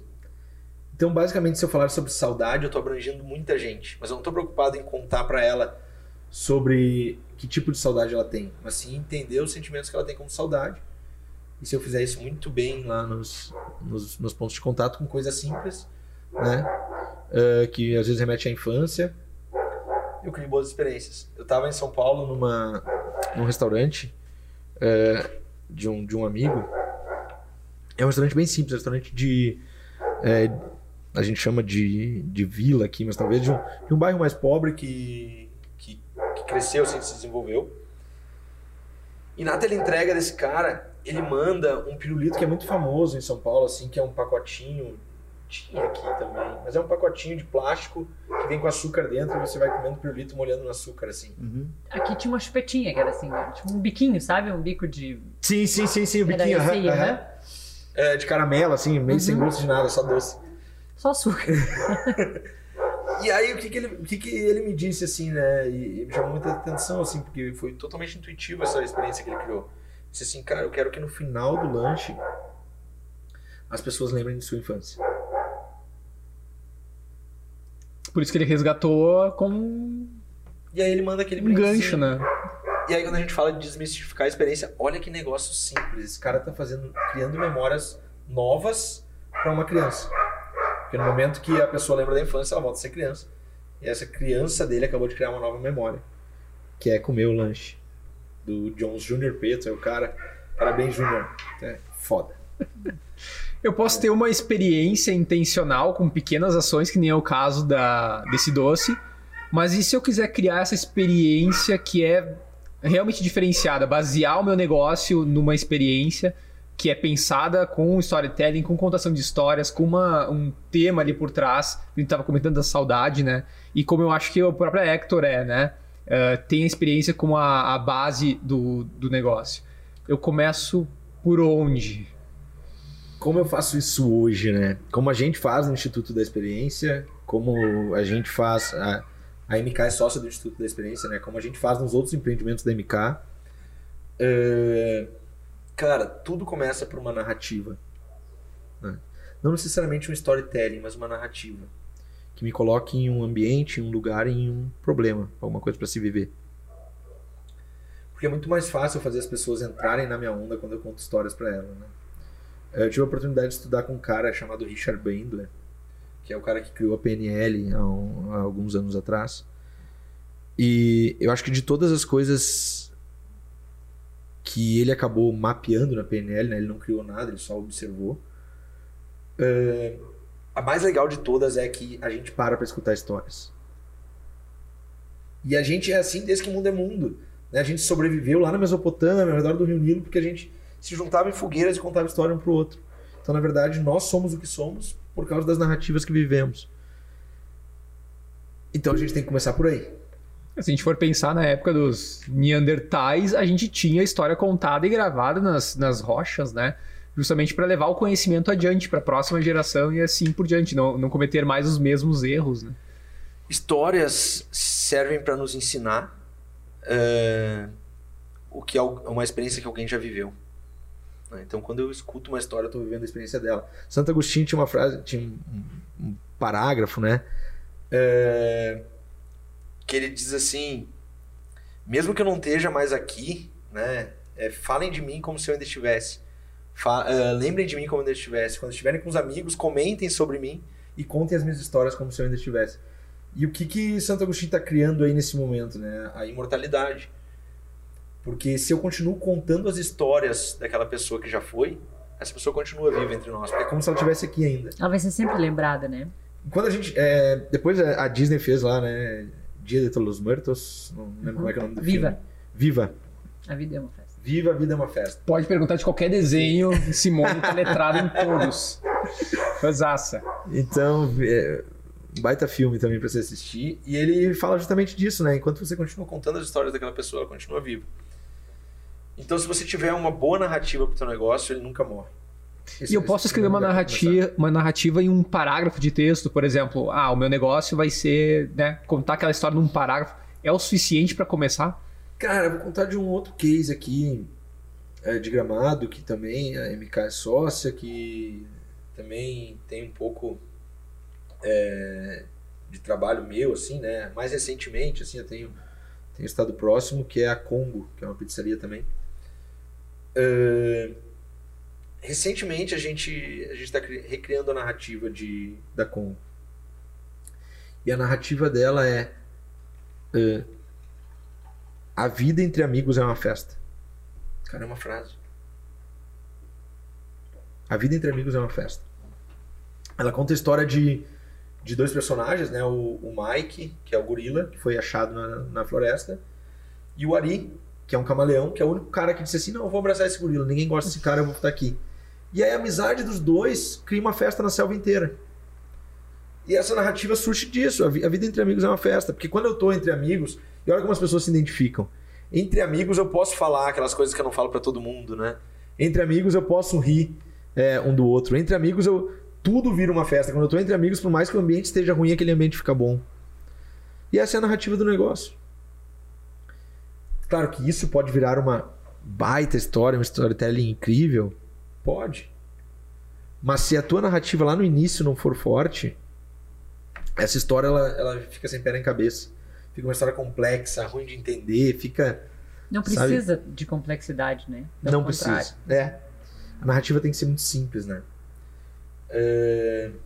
Então eu crio essa narrativa. A partir dessa narrativa, se é possível, ela vira uma história com. E aí, claro, a gente erra muito pensando. Ah, tem que ter personagem, né? Porque as pessoas ligam a experiência à temática e ligam temática ao lúdico. E eu vivo esse looping todos os dias. Geralmente é um filme, né? Tipo, ah, falou em story, storytelling, é filme. É filme. E tem um personagem. Tem... É, a jornada é. do herói e tudo mais. É. De novo, elas complicam o que pode ser simples, né? É. Se eu não mas, fizer completo, mas isso tem raiz lá naquela, lá naquela fogueira que as pessoas se reuniam, porque as analogias surgem daí, né? Tu tem, tu tem essa, esse, essa forma de levar adiante o conhecimento através de um personagem que não é tu, mas que é alguém que se parece contigo, ou com o qual tu vai se identificar, ele gera isso a identificação e permite que a história seja contada com as lições, com o apontamento dos, dos erros. Mas é muito difícil então, tu contar uma história. Faz mais sentido. É só nesse. É, não, não tô dizendo que tá certo é, ou tá errado. Né? Desculpa, pode falar, eu, pode falar. Eu, o, que eu, o que eu quero dizer sobre isso é que, assim, não necessariamente precisa virar lúdico. Uhum. Né? Porque as pessoas entendem que, de repente, tem que aparecer um. Algum personagem um ratinho animado, que fala. alguma coisa. Uhum. É. Algo espetacular nesse sentido. É que é difícil é. tu contar uma história uh, totalmente inventada, né? Tu geralmente vai trazer personagens que tu já viu em algum momento. Tu mesmo falou da experiência, né? Tipo, ah, tu precisa ter a experiência do milho mineral seco para te saber representar isso depois, né? Também. Então, geralmente as histórias, acho que elas carregam muito das experiências de quem vai contar aquela história. E aí sim, aí entra os personagens, porque talvez seja como as pessoas conseguem tornar aquilo, né, uma realidade para elas também. Sim elas acreditam naquela história, né? O quão importante é elas acreditarem naquela história que elas estão contando. Cara, todos têm que acreditar, né? E o segredo para acreditar na história, eu, eu, aprendi lá na Disney e não foi num curso, mas foi conversando com um funcionário lá. Eu tive a oportunidade algumas vezes de descer nos corredores da Disney, né? O nome dele era Walt. Não. não tive a oportunidade, não tive a oportunidade. Depois eu não encontrei, mas ele. foi ele desceu a caverninha pra baixo, assim, no parque. Queria muito. É... Que café que não dava essa conversa, né? Nossa. Mas conversando com um cara lá, ele.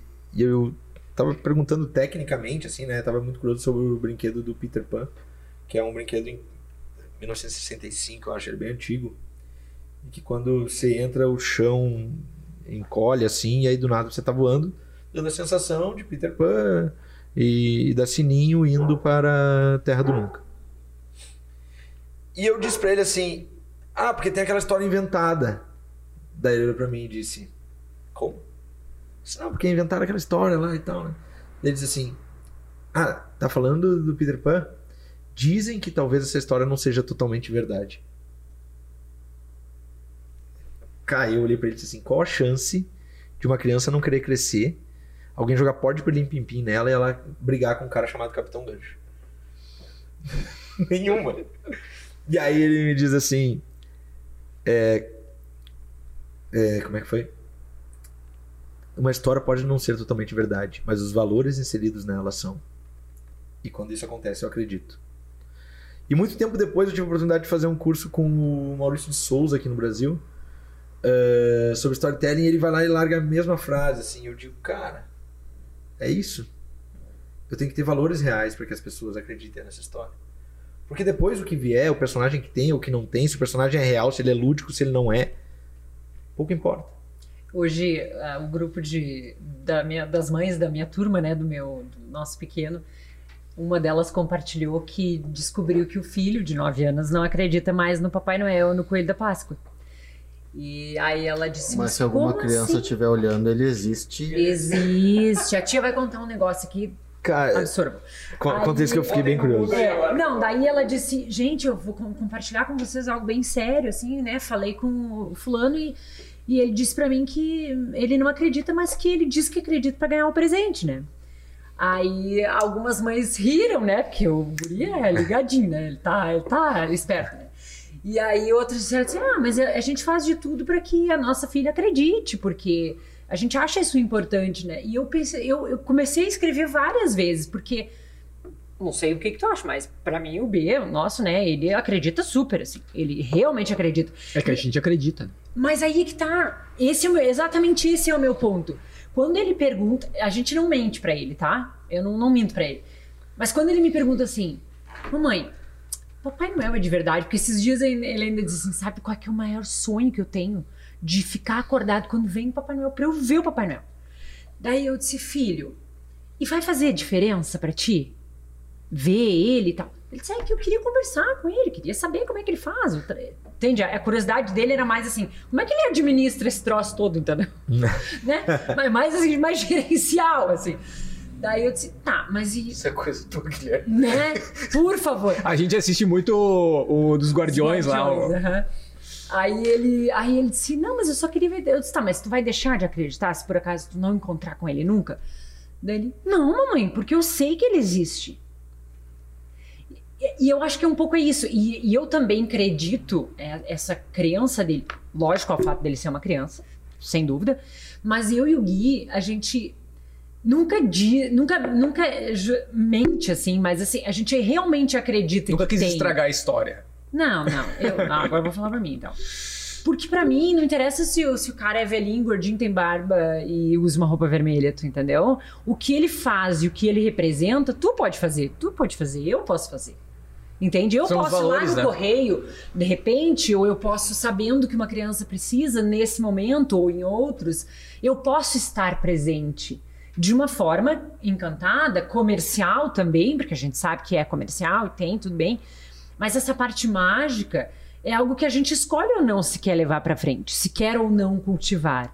E eu acho que ele acredita principalmente por causa disso. Porque a gente vive isso no nosso dia a dia, tu entendeu? E, e isso pra mim faz muita diferença eh, em ver que. E eu fico feliz quando eu vejo que os colegas eventualmente não acreditem, mas que eu vejo que dele ainda é muito puro, sabe? Porque eu vejo que ele tá ligado com uma coisa que é importante, sabe? Que ele não perdeu a fé acreditar, porque fé é isso, né? Tu acreditar numa coisa que tu não vê.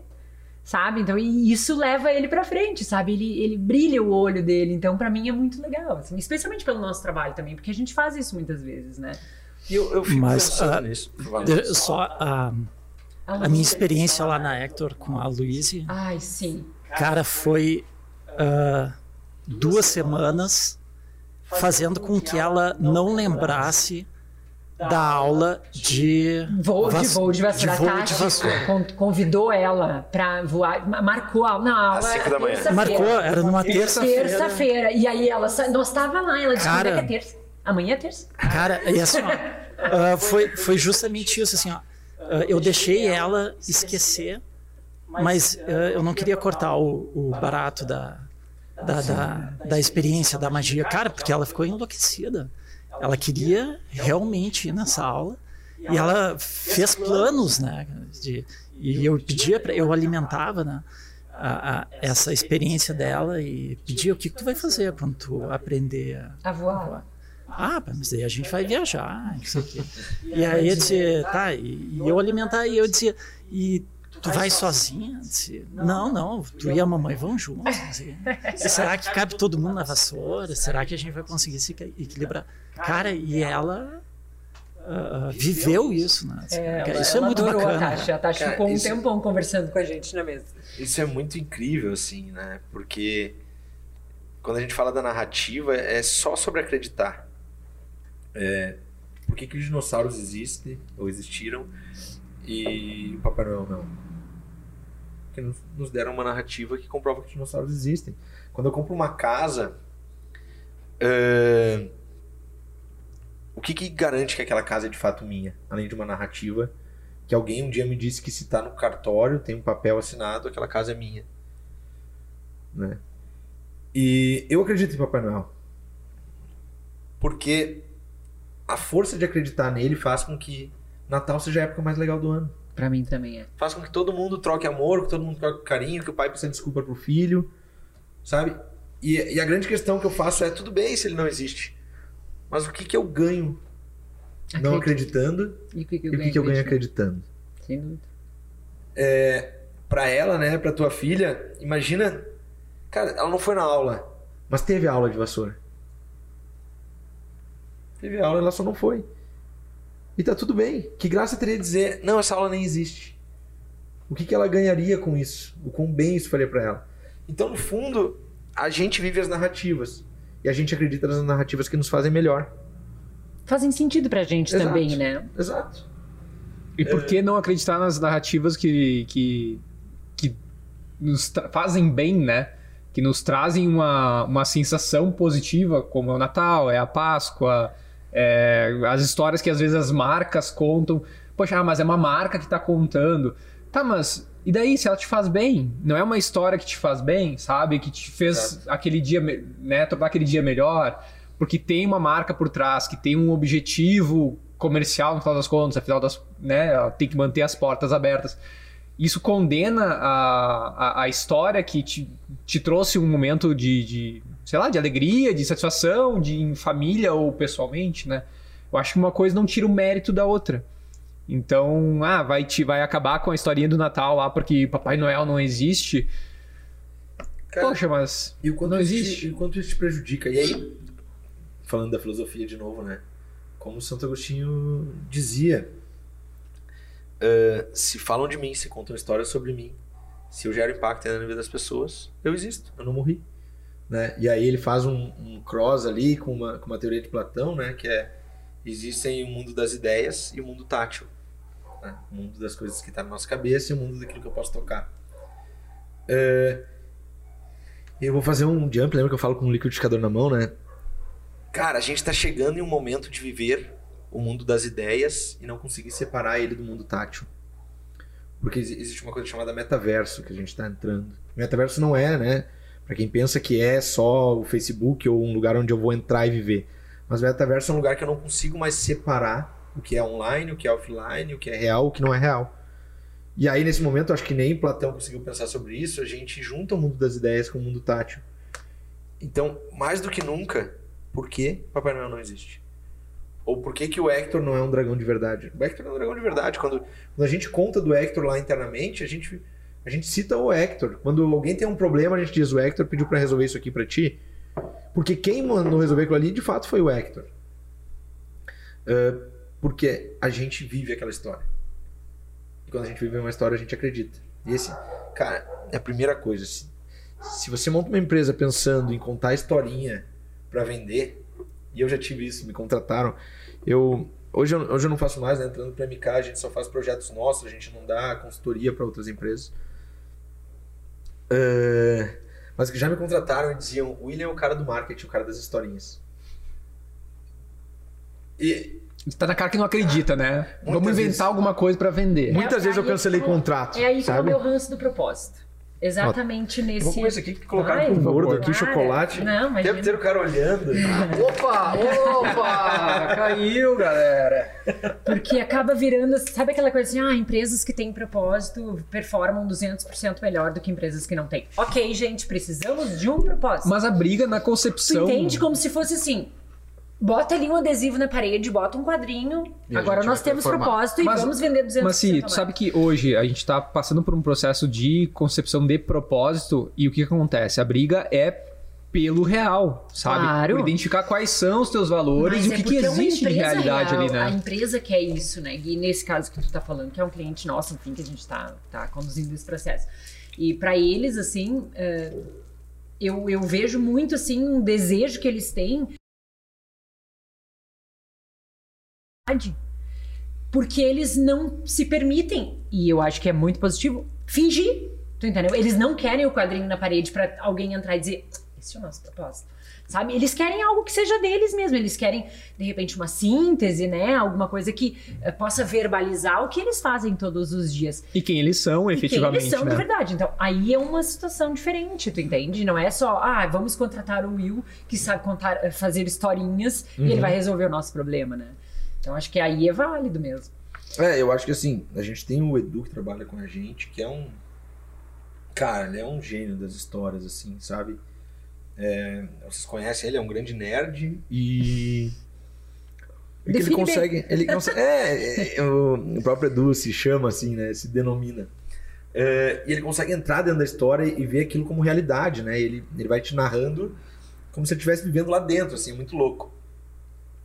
Mas eu acho que isso de nada funcionaria se não tivesse eu, se não tivesse Dudu, se não tivesse nosso cliente dizendo, cara, nosso caminho é por aqui. A gente tem que falar sobre saudade, a gente tem que falar sobre o bullying, a gente tem que falar sobre, enfim, qual história a gente quiser contar. Ahn, certa vez, eu tava numa, dando consultoria, cara, uma cidade do interior do Rio. Eu demorava, acho que 18 horas pra chegar, pegava dois voos, um ônibus, aqueles ônibus pinga-pinga, assim e tal. E aí eu chego... Era uma jornada. Era uma jornada, era uma jornada. A jornada do herói, A no caso. jornada. conhecer o empreendedorismo brasileiro. Quando alguém me fala alguma coisa sobre o Brasil, eu sempre digo assim, cara, o Brasil é muito grande. É um continente, né? Não conhece metade, assim, é muito grande. Interior do Amazonas, sabe? A gente viu umas coisas bárbaras assim no Brasil. É, mas eu tava lá nesse lugar e, e era uma distribuidora de iluminação, assim, tinha uma loja de iluminação junto. É, e eu conversando com a dona e ela e perguntando assim, tá, mas por que, que abriu esse negócio? Não, porque meu marido fez os cálculos, dava dinheiro, a gente resolveu investir, ele tinha outro negócio, a gente investiu aqui junto. E eu, tá, mas abriu um negócio pra ganhar dinheiro? Não, foi essa ideia. Disse, então fecha. Né? Porque quando a gente tem o dinheiro no olho, ele fica no olho, não, ele não vai pro bolso nunca. Ahn, tem que ter outra razão aí. Por que iluminação? Por que não ganhar dinheiro com cachorro quente? Né? E aí foi, foi, foi, foi, foi, aí perguntei assim, tá, mas então vamos parar de pensar nisso aqui. Fala um pouco da tua infância, como é que foi teu primeiro emprego, não sei o que e tal. Ela disse assim, ah, meu primeiro emprego quando me formei em arquitetura foi trabalhar na prefeitura da cidade. E aí nessa cidade tem um mini Cristo, assim, né? Na alta do monte. Que é uma coisa que eu descobri também na minha época de palestrante. Como tem Cristos espalhados pelo Brasil, cara. Sim. Nossa, tem muitas cidades com Cristo. Eu conheço aqui, ah, Caxias tem um, ali na- nos pavilhões da Festa da Uva, que é uma tentativa de imitação, né? Bom, né? Camboriú. É, mas tem no interior que tem outro, né? Não sei. Agora tá abrindo um grande, maior que o do Rio de Janeiro, em... não é lajeado, mas é do lado do lajeado.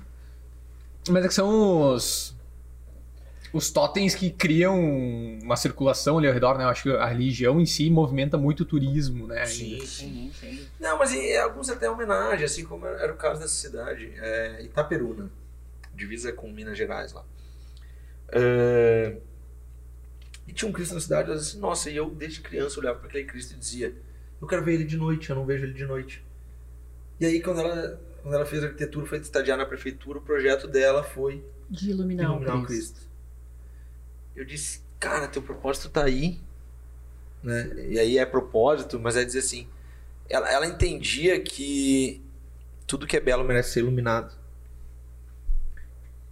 E aquilo tava numa historinha que ela mesma tinha esquecido.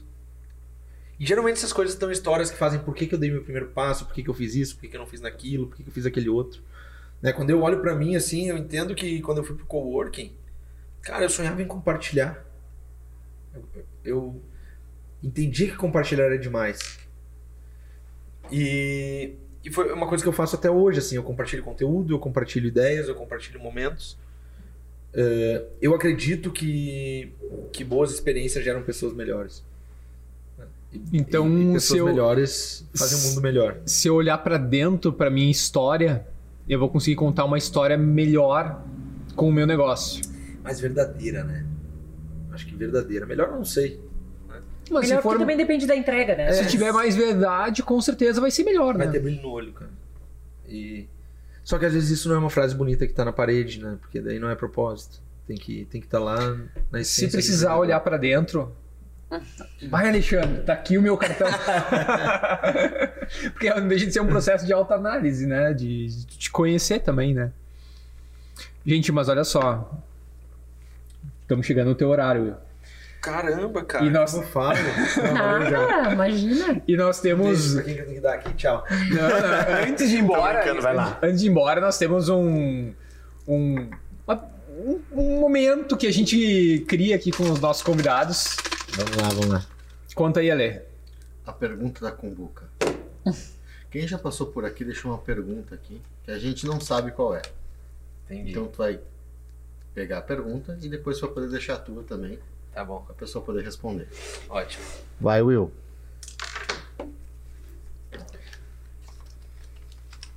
O que, que surgiu aí? Qual a tua primeira dor como empresário no trabalho? Tô pensando, tá. Claro. É, porque como, como empresário, eu acho que foi a frustração. É, e a- essa frustração me ensinou muito, né? Lá no, lá no coworking. Que as pessoas não pensam como eu penso que elas pensam. E a gente geralmente pensa que as pessoas pensam como como a gente pensa que elas Que é pensam. óbvio, né? Porque Sim, óbvio, é todo óbvio. mundo vai ver isso. penso todo que mundo nem vai eu, como isso. assim? Né? Eu, lembro, eu lembro de uma vez discutindo com, com um radialista que tinha ido trabalhar em uma rádio, criar uma rádio, basicamente. É, o Porã. E ele tinha saído da Atlântida, tinha assumido a rádio na Unicinos, eu acho, na época. E aí a rádio não deu certo, quebrou, e ele, e ele numa palestra, a gente tava num painel assim, e ele dizia: Como? Que vocês não gostam do que eu criei? Eu disse, cara, a gente não pode vir para um painel de marketing falar isso, né? A gente tem que entender o que eles querem e depois entregar e não e não sugerir que o que a gente gosta eles também vão gostar. E essa foi a minha primeira frustração, porque as pessoas não, não aderiram ao coworking como eu pensei que elas adeririam primeiramente. Elas precisavam aprender muito mais sobre compartilhar antes de ser meus, meus clientes. É, acho que essa foi uma dor, assim, que, que me ensinou muito. É, eu preciso estar muito mais próximo das pessoas. Eu acho que a primeira dor no trabalho, cara. é, acho que a primeira dor no trabalho foi preconceito, assim. De. É, não vão te ouvir porque tu é novo demais, ou essa ideia não dá certo. Eu sofri isso durante bastante tempo, assim, né? E. Sei lá, acho que até hoje eu sofro isso, assim. Essa é uma dor que eu, que eu carrego, assim. Tu acha que isso te motivou a sair naquela época da empresa onde tu tava? Acho que lá foi mais criancice mesmo, sabe? Foi mais assim, eu posso porque eu sou bom demais. É, Tinha esse preconceito, tu, mas tu tal- talvez se eu não. Talvez se eu não desafiasse tanto esse preconceito que eu, que eu recebia, eu não tinha conquistado o que eu conquistei, eu não tinha feito as coisas que eu fiz, sabe? Acho que mais por aí do que. do que isso ter me motivado a sair, sabe? Te arrepende de alguma decisão que tu tomou? Não. Acho que Faria não, tudo cara. de novo. Ah, não sei se faria tudo de novo, porque um homem não, não se banha no mesmo rio por duas vezes. É, Tá aí a lição. cara, eu acho, eu acho que eu não, não tem como saber se eu faria tudo de novo, assim, sabe? Mas a vida é pra frente. né? É, como é que é? O passado é. Tô cheio de frase hoje, eu tô frasista pra caramba. É, o passado é história, o futuro ninguém sabe. E o que vale é o presente, né? Eu acho que é isso. Por Então, isso que chama presente, inclusive, né? É, é o agora, por isso se chama presente, é uma coisa assim, essa frase. Quem é que fez essa pergunta maravilhosa pra nós, assinou o papel? Como é que é o nome da cria? Não. Aí eu tenho problema com o papel que acredito. rasgando e tal, tava cuidando, mas não tem. Nome. Não tem nome. Então você, meu querido, que fez essa pergunta, não, só pra E não colocou poder o nome. né? sinta-se pra respondido aí, Bom. manda um oi lá no Insta. Vamos tentar encontrar o dono da letra. Exato. É. Nós vamos postar essa letra A aí no, no. Insta e vamos descobrir quem É. que é. Vou parar de amassar então. Oi, Will, pra terminar, cara, ahn, quem quer te conhecer melhor? Quem quer entender melhor o que, que é a experiência? Onde é que te encontra? Onde é que a gente. Will Conhece o- X. Isso no, no Instagram, é o teu arroba. É, meu arroba, willweber.x. Will com quantos Não, L's? é com dois L's. Com dois L's e Weber com W, né? Verbo é, com W. Me encontra por lá, basicamente. Manda uma mensagem, eu sou bem Manda um acessível, direct. assim. manda um direct. É tu mesmo que te responde? Ou tem uma equipe Eu. profissional de atendimento? Tá? Não, não tem não, não tem não. Já teve, cara. É, eu já tive um grande Instagram com muitos seguidores e. Mas aí a gente tem filho, quer curtir uma vida mais calma, não quer expor tanta gente, então. Abandonou o perfil? Eu transformei no perfil da minha empresa, né? Do Instituto da Experiência. Qual que é o arroba? Instituto da Experiência. Curto, seco e direto. Acredito que sim. Porque esse, esse sim, esse tem equipe que cuida. Eu, eu desenvolvo as postagens, mas não. Isso aí, Instituto da Experiência. Como o nome diz. É, mas não, não é mais a, a minha vibe, não é mais o jeito que eu, que eu penso, assim. Eu acho que o que tem que deixar um impacto positivo nas pessoas não sou eu. É, é os cases, né, as histórias que eu conto, as, as empresas que eu crio, os projetos que eu tenho oportunidade de participar, né. É, e hoje, cara, eu tô muito feliz no... Recentemente saiu uma reportagem minha, né, que, que fala da, da minha vinda para Gramado, para MK. É, e tô muito feliz de ter achado um lugar com uma estrutura sólida para que eu possa construir paredes, assim. Eu acho que é um lugar que eu me aquietei também um pouco. né? Chega de, de fazer um monte de coisa ao mesmo tempo. Vai ficar por aqui. Sim, minha mulher já veio, meu filho já tá na escolinha, já tá tudo Olha certo. ali, ó. Que legal. Todos adaptados à vida serrana. Vai ser o primeiro inverno. Todos. É, o inverno passado eu passei muito aqui, mas não, não direto, né? Esse vai ser o primeiro. Inverno já tava ontem, né? Era. Não, ainda não. Dizer muita luz graus, pra vocês no cara. primeiro inverno. É, é a brisa de verão que É, tava ontem. é um Sabe que eu, verão. eu- eu tenho um frio. trauma, eu tenho um trauma que eu quase abandonei a Serra Gaúcha de verdade. A gente estava desenvolvendo um produto com a Broker que era o Pé da Cascata Explorer. Uhum. Eh, e é um produto bárbaro, assim, né? A gente conseguiu criar uma narrativa lá que conta a história do cara que descobriu a Cascata do Caracol. Ele foi a pessoa que habitou lá os lugares, né? Então, produto faz a caminhada por onde esse cara andou, né? E a gente foi testar esse negócio, a gente combinou de sair do centro de Canela aqui às seis da manhã. Não, 5 e meia, eu cheguei lá na no Pé da Cascata às seis da manhã. E aí começa a nevar. E era seis horas e nevando. Ah, tu foi em julho. Sim. Ah, parabéns. E, a- e as gotinhas da cascata caindo congelada, pegando na roupa, tudo Nossa. molhado, o chão resbalando porque tinha congelado nas pedras. Como é que tu chamaria essa experiência?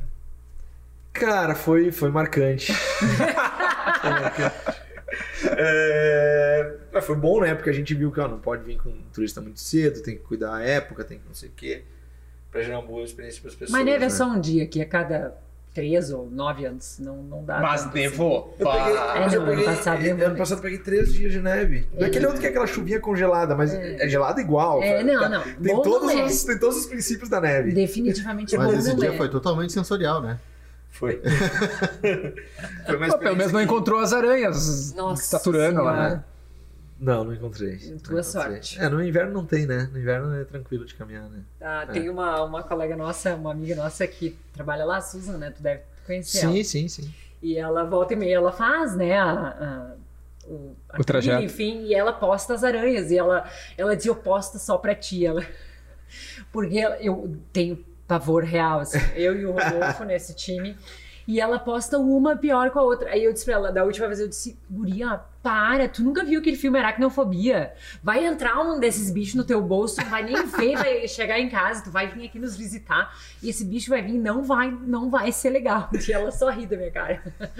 Cara, inclusive nesse dia eu voltei da cascata e tá a Susan na frente da broca fazendo selfie com a neve.